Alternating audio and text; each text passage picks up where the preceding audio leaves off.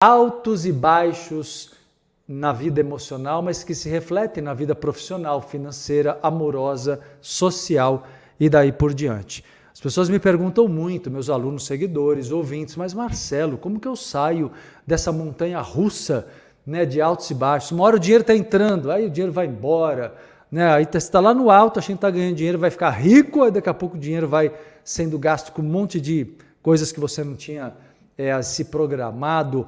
Aí o amor, parece que vai dar tudo certo daqui a pouco, é um monte de desilusões e frustrações. Vida profissional parece que está progredindo, e aí você vê que negócio começa a ficar difícil e a coisa vai uh, se, se mostrando ilusória, um caminho ilusório. Então, como sair dos altos e baixos? Para isso, você tem que entender o seguinte: todos os altos e baixos da sua vida externa é resultado da alternância, do desequilíbrio, claro, da mente, do inconsciente, uh, do lado interno da vida. A vida interna gera a vida externa e não o contrário. A maioria da humanidade vive na ilusão de que se você ajeitar o mundo ao seu redor, parece que tudo vai ficar bem por dentro. E você sabe que não funciona assim. Se não você não olhar para dentro, se você não se amar, não se valorizar, não se cuidar de verdade, você não vai gerar um mundo melhor ao teu redor. Né? Vai ficar sempre ansioso, sempre na expectativa né, do que vai acontecer. E aí é muito comum, essa montanha russa é popularmente chamada de bipolaridade. E mesmo que não seja um quadro grave de médico de bipolaridade, como terapeuta posso te dizer que existem muitas nuances da bipolaridade, existem muitos graus dessa bipolaridade que podem não ser tão, tão, tão graves ao ponto de você precisar de medicamentos, mas caso tenha suspeita disso, vá ao médico, é claro. Mas é muito comum que você pare e veja que não chega nesse ponto, mas você precisa tomar providências você precisa modificar alguns comportamentos e principalmente mudar alguns padrões mentais e emocionais que são geradores dessa repetição desse sofrimento sem fim dos altos e baixos. Basicamente, a bipolaridade, ela é uma alternância entre estados de depressão e de euforia. Se você está na depressão, e é aí que eu vou explicar para você não só o que é a depressão e a euforia, para ver se você não tem alguns percentuais disso, mas também para você entender que a depressão e a euforia, olha que interessante, ambas as situações, os comportamentos, tanto do, da depressão quanto da euforia, que são como se alternarem no quadro da bipolaridade, elas na verdade são partes de uma mesma raiz de uma mesma estrutura, ou seja, já me colocando claramente aqui para vocês, os dois casos, tanto a depressão quanto a euforia, partem do medo. É o medo fóbico, é o medo ilusório, são os medos baseados em traumas, em condicionamentos. É o medo que faz você entrar em depressão, é o medo que faz você entrar na euforia. Ah, mas olha, quero lembrar aqueles que dizem, mas Marcelo, eu fui ao médico e me disseram que havia um componente é, bioquímico, genético, cerebral. Claro que existem. É, essa é a parte que a ciência estuda. Só que a diferença é que quando você estuda o lado energético, psicológico, associado até mesmo ao aspecto espiritual, você vai entendendo que na verdade nós cristalizamos, psicossomatizamos no corpo as nossas emoções e as nossas energias. Portanto, o, os desequilíbrios orgânicos são fato, comprovável pela ciência. Só que o que eu discordo de algumas visões científicas muito radicais no materialismo é que é dizer que o corpo físico e o cérebro físico são causadores primários. Eu não vejo assim. Eu vejo já como órgão que se desequilibra em função de todo um processo que vem da alma, do corpo astral, com a sua personalidade. A espiritualidade, a bioenergética e o lado psicológico mostram que existem fatores, causas anteriores. E é importante você saber isso para entender que, independentemente de você sim a ter acompanhamento médico se sentir necessidade, não deixe de se cuidar terapeuticamente e espiritualmente, porque você vai reduzir muito ou até eliminar as causas primárias nas emoções, no inconsciente do problema que você vive. E vamos lá então voltar aos altos e baixos, né? O que, que são os altos? Os altos são os momentos que você acha que está arrasando, que está tudo dando certo. Típico da pessoa com euforia. A pessoa eufórica, normalmente ela acredita nisso. Ela acha que está tudo dando certo, que ela está arrasando, que todo, todo mundo está amando ela. E não é bem assim. A euforia tem uma coisa que é mais uma coisa além do medo, que identifica tanto euforia quanto depressão. Apesar da euforia ser uma conduta para fora, de externalizar, de mostrar um comportamento dinâmico, mas às vezes até exagerado, que eu já vou aprofundar, a depressão já é o contrário, né? Um comportamento mais que leva você a ficar mais sério, mais fechado, mais fechada, mais introspectivo. Apesar disso, o medo está na raiz das duas situações, eu já vou explicar muito bem, é muito interessante. Vocês vão entender como que o medo atua por trás, gerando a conduta eufórica e gerando a conduta depressiva, mas você vai entender que ambas as situações, na verdade, são comportamentos é, de quem está na ilusão, são comportamentos ilusórios. Nenhum dos dois enxerga a realidade como ela é, nenhum dos dois enxerga. Na verdade, eu diria mais, hein? Os dois comportamentos, tanto o depressivo quanto o comportamento eufórico, são condutas de defesa, mecanismos de defesa, exatamente. Já ouviu falar na depressão ou na euforia enquanto mecanismo de defesa? É, são mecanismos de defesa contra o quê, né? Contra as coisas que você mais teme que possam vir a acontecer. Então vamos lá. A depressão, ela acontece quando o medo maior que você tem é o medo de perder aquilo que você já, já possui. Então, a diferença entre depressão e euforia é que, no caso da depressão, existe o medo de perder o que se tem ou acredita que se tenha. Já na euforia, existe o medo de perder o que se deseja. Entenderam? Ou seja, em ambos os casos existe o medo de perder. Só que no caso da depressão, o medo é de perder, talvez a pessoa já tenha sofrido perdas, é muito comum, viva triste, que é típico da depressão, a tristeza, e a tristeza em si é um sentimento ligado à perda. Então vamos lá descrever melhor o que é a depressão, depois o que é a euforia, e aí eu fecho numa conclusão do caminho que temos que tomar para a cura desse processo de alternância. Quem vive nessa alternância não consegue fazer nada prosperar. Porque na hora da depressão você tem zero energia para colocar na, na, nas coisas que você gostaria que acontecessem e se firmassem. Quando você está na euforia, você tem muita energia, mas é uma energia caótica, dispersiva, que você às vezes atropela até suas próprias intuições. Então, uma dica muito importante para vocês que eu destaco agora nesse bate-papo nosso: não fique ligado, não, não, não, cuidado com as suas intuições, cuidado, muito cuidado com aquilo que você acredita que seja o melhor a se fazer, cuidado com as suas supostas intuições, eu não diria nem intuições, eu diria supostas intuições, quando você está fora de si. Porque na depressão você está fora de si, na euforia você também está fora de si.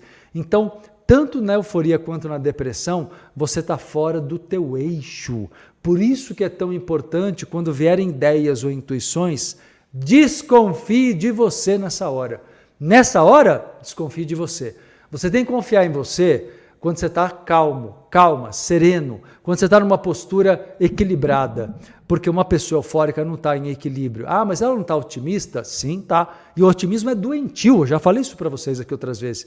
O otimismo leva você a querer acreditar, meio que forçar a realidade para que ela dê certo no sentido que você quer. E o otimismo normalmente gera desgaste, gera decepção, gera frustração. Eu não preciso do otimismo, eu preciso de um foco na realidade presente. Eu preciso me sentir feliz, grato com a vida que eu vivo hoje. O otimismo é um foco no futuro. Por isso que a pessoa eufórica, ela normalmente ela tá no futuro. Eu já vou explicar isso melhor para vocês. Vamos para a depressão primeiro. Então, a depressão tem quais características? Bom, primeiro, o humor deprimido é o humor de uma pessoa triste. E o que, que é a tristeza? O chorar? Não necessariamente. A tristeza pode se apresentar por uma pessoa que se fecha para a vida, uma pessoa que fica muito. Você olha de fora e você fala, nossa, Fulano é muito sério, é muito racional. Não é, é triste. Uma pessoa muito fechada, sem trocas afetivas emocionais, sem alegria, na verdade é uma pessoa que está muito triste. E às vezes a intelectualidade, a, a racionalização é um mecanismo de defesa. É uma forma dela se defender, dela continuar fazendo aquilo que ela entende como obrigação, trabalhar, cuidar dos filhos, cuidar da família, mas ela não tem motivação real para aquilo. Então ela, ela, ela leva aquilo tudo com um sentimento de obrigação. E esse sentimento de obrigação, ela, ela é o que sustenta ela na ativa dentro daquelas atividades que ela realiza, mas ela não tem vida ali, ela não está verdadeiramente presente ali, percebe? Ela está no sentimento contínuo de perda, perda, perda. Por isso que é importante você que está talvez deprimido, deprimida, escuta o que eu estou te falando, presta atenção. Na verdade, esse sentimento de, de tristeza não vai, a depressão com tristeza não se dá somente por choro, se dá muitas vezes por essa postura mais fechada, mais séria, mais racional, que pode até passar como uma pessoa muito sobrecarregada, mas na verdade ela está altamente deprimida. Isso é importante observar. Outra coisa, então, falta de prazer com a vida, típico da depressão, né? Falta de prazer com as coisas, falta de, de motivação, pessimismo, porque exatamente a depressão está no polo oposto da euforia. Então, quem está em depressão tem um olhar negativo para a vida, um olhar pessimista. E a gente sabe que o pessimismo é ruim, mas entenda que é tão ruim quanto o otimismo viu? É tão ruim quanto o otimismo, porque ambas as situações, ambas as posturas internas do pessimismo e do otimismo jogam foco no futuro e tentam controlar resultados. O pessimista quer controlar o futuro, tentando acreditar que tudo vai dar errado, e o otimista tentando acreditar que tudo vai dar certo. Quem tem mais razão? Nenhum dos dois, porque nenhum, nenhum dos dois sabe o que realmente vai acontecer, ninguém controla o futuro. Então, já dediquei até podcast aqui do Mente Neutra só para falar desse assunto do otimismo e do pessimismo. Então, o que, que você tem que compreender? É muito comum a pessoa em depressão ficar séria, fechada, irritadiça, porque ela, ela no fundo sabe, ela entende que há uma injustiça acontecendo com ela, mas não assume responsabilidade de mudança. Então culpa os outros, culpa o externo, culpa todas as situações e pessoas que, entre aspas, fazem com que ela tenha que passar por aquela situação estressante, quando na verdade é ela que se impõe, ela que não está se tratando, é ela que não está se cuidando de verdade.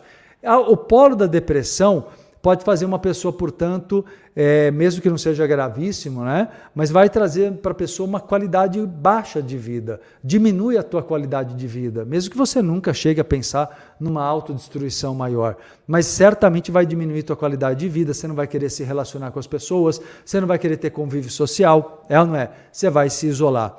Na euforia, vamos agora falar da euforia um pouquinho mais. Na euforia, você está o oposto. Você está agitado, você está no humor ansioso, você está numa postura de necessidade de falar. Toda pessoa eufórica fala muito no, no, em horas erradas, né? em momentos errados. Né? Fala demais no, no momento que era para escutar, era para conversar, era para dialogar, né? era para trocar.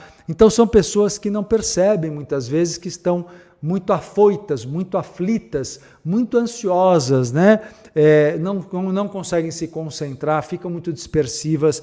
Então, na verdade, muitas vezes até o otimismo doentio tira a noção até dos riscos. E são pessoas que às vezes se arriscam demais de várias formas, né? É, com dinheiro ou com a própria vida, com riscos de, de, de, N coisas, situações perigosas. Então, na verdade, o que, que eu quero que vocês entendam e acordem e reflitam nesse bate-papo de hoje aqui é, com vocês, no ponto de reencontro e no mente neutra? Eu quero que vocês entendam o seguinte.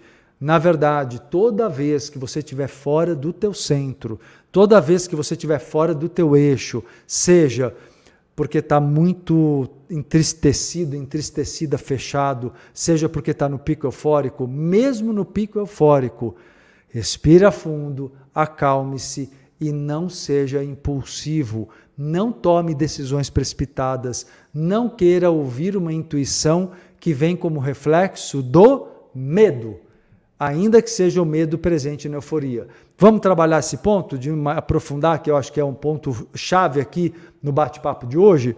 O, o medo que está presente na euforia, diferente do medo da depressão, na depressão a pessoa já sofreu tantas perdas que ela tem medo de perder mais. Eu, tanto que eu costumo traduzir a depressão como o estresse do medo.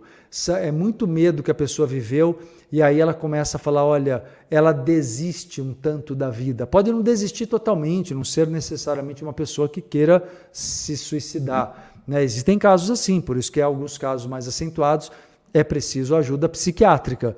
Mas tem casos que a pessoa não vai chegar nesse ponto, mas ela, ela meio que desiste dos sonhos, entende? Vê se não é você.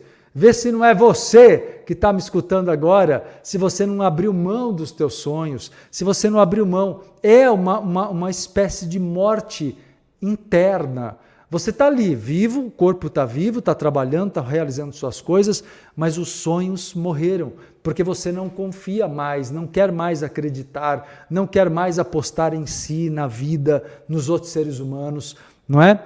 Por outro lado, temos a euforia. E qual é o medo da euforia? O medo da euforia é justamente acontecer, perder uh, alguma coisa do futuro. A diferença a pessoa depressiva, ela já desistiu e a pessoa eufórica, ela insiste, ela não desiste, mas não é de uma maneira saudável, porque é uma pessoa que tem tanto desespero pelo medo de pensar que ela possa perder aquilo que ela deseja, que ela fica muito aflita, ela quer que tudo aconteça agora, para ontem. Então, o grau de ansiedade também vai gerar um pico depois depressivo Deu para entender? Então é muito comum que a pessoa entre num pico otimista eufórico, muita ansiedade, ansiedade é medo. Aliás, a vibração, eu sempre explico aqui do ponto de vista da lei da atração, a vibração que você produz, seja na ansiedade da euforia, seja naquela reclusão da depressão, é, o medo presente ali, aí sempre a gente lembra daquela máxima: a tendência é você atrair aquilo que teme na lei da atração, você acaba atraindo aquilo que teme, porque o teu medo gera uma visualização criativa muito poderosa e negativa. Então os medos aí presentes, eles geram perdas, OK?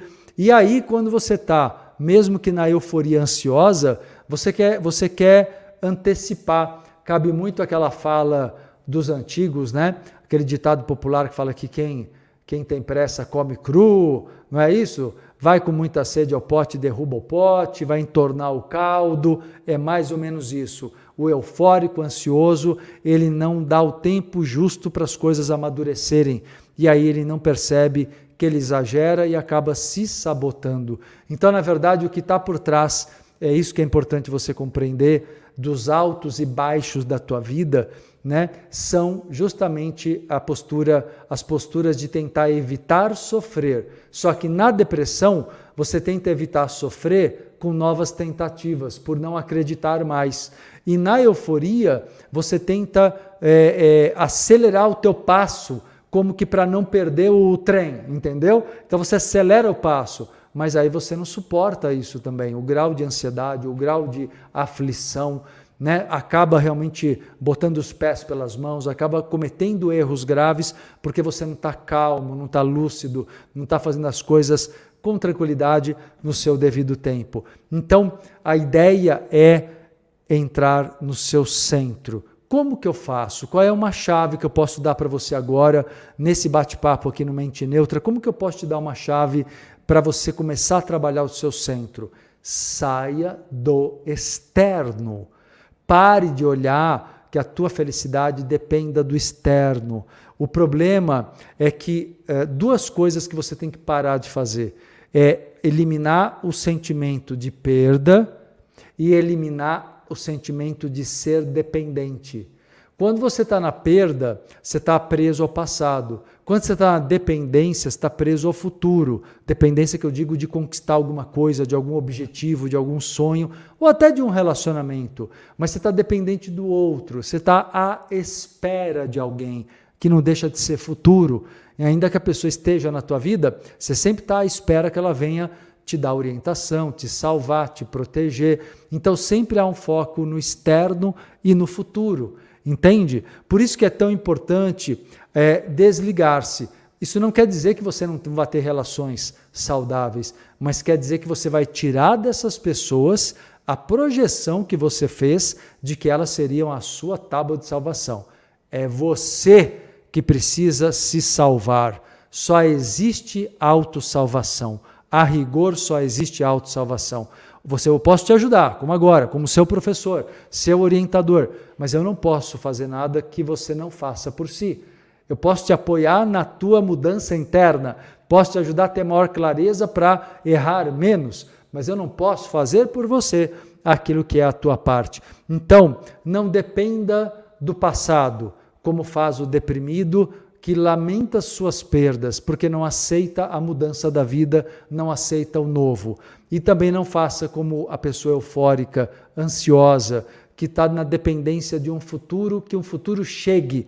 Ah, mas quando eu tiver mais dinheiro, quando eu tiver o amor da minha vida, quando eu tiver um corpo sarado, quando tiver. Você percebe que, que a pessoa no estado eufórico otimista, ela pode até estar tá mais ou menos alegre, ou até muito alegre, mas ela está ali ansiosíssima e ela vai incorrer num desgaste ao ponto de, em algum momento, ir para o pico baixo, para o pico depressivo. Uma hora no meio da depressão, volta a surgir o impulso eufórico, querendo acreditar numa nova ilusão. Saia disso, saia desse círculo vicioso dos altos e baixos da montanha russa emocional. Centre-se e centrar-se, como eu estou dizendo aqui, é você colocar o valor em quem você é, é colocar valor no teu sonho. Você tem valor por quem é, você tem valor pelos sonhos que possui, você tem valor pelo que sente acerca da vida, é, de, de bom, né? no sentido de alma, de essência, não, não claro, de traumas. Né? Mas quando você foca no interno, primeiro, ninguém nunca vai tirar isso de você, é um ganho eterno, é um ganho eterno, então não há por que ficar no sentimento de perda quando você está é, valorizando quem você é. E segundo, você até tem objetivos externos, mas você não depende deles. Porque para você viver a vida, viver o momento presente, é a chave de ouro da felicidade. Então, no final das contas, eu poderia dizer: é centrar-se, mente neutra, mente calma, foco no presente, gratidão pelo processo da vida e não tenha nem medo de se arriscar e nem pressa para chegar em algum lugar. Viva a vida aqui e agora, a etapa de hoje, a fase desse momento, o passo de agora. É, o, é como se diz, e eu concordo, o importante é o caminhar, o importante é o processo, mas isso tem que ser verdadeiro em você. E repito, não impede você de ter objetivos e conquistá-los, mas não foque nisso, porque senão o teu valor fica fora de você e não dentro de você. Beleza, meu povo? Tá ajudou aí nosso papo de hoje aqui no Mente Neutra Podcast? Espero que sim, que tenha ajudado vocês. Depois vocês vão lá no meu Instagram, aliás, no Instagram do Mente Neutra Mente Neutra Podcast, lá no banner desse episódio sobre altos e baixos emocionais e conta lá para mim o que você sentiu durante o bate-papo, se te ajudou, se causou bons insights, depois o que te transformou, você volta lá no perfil e conta para mim também, beleza? E é isso aí, povo, do ponto de reencontro. Fica a mensagem para vocês, durmam com essa reflexão aí e depois vocês me contam aqui também o quanto isso transformou cada um de vocês na noite de hoje, tá bom? Excelente semana no centro, no eixo, na paz, no equilíbrio, na mente neutra, na presença.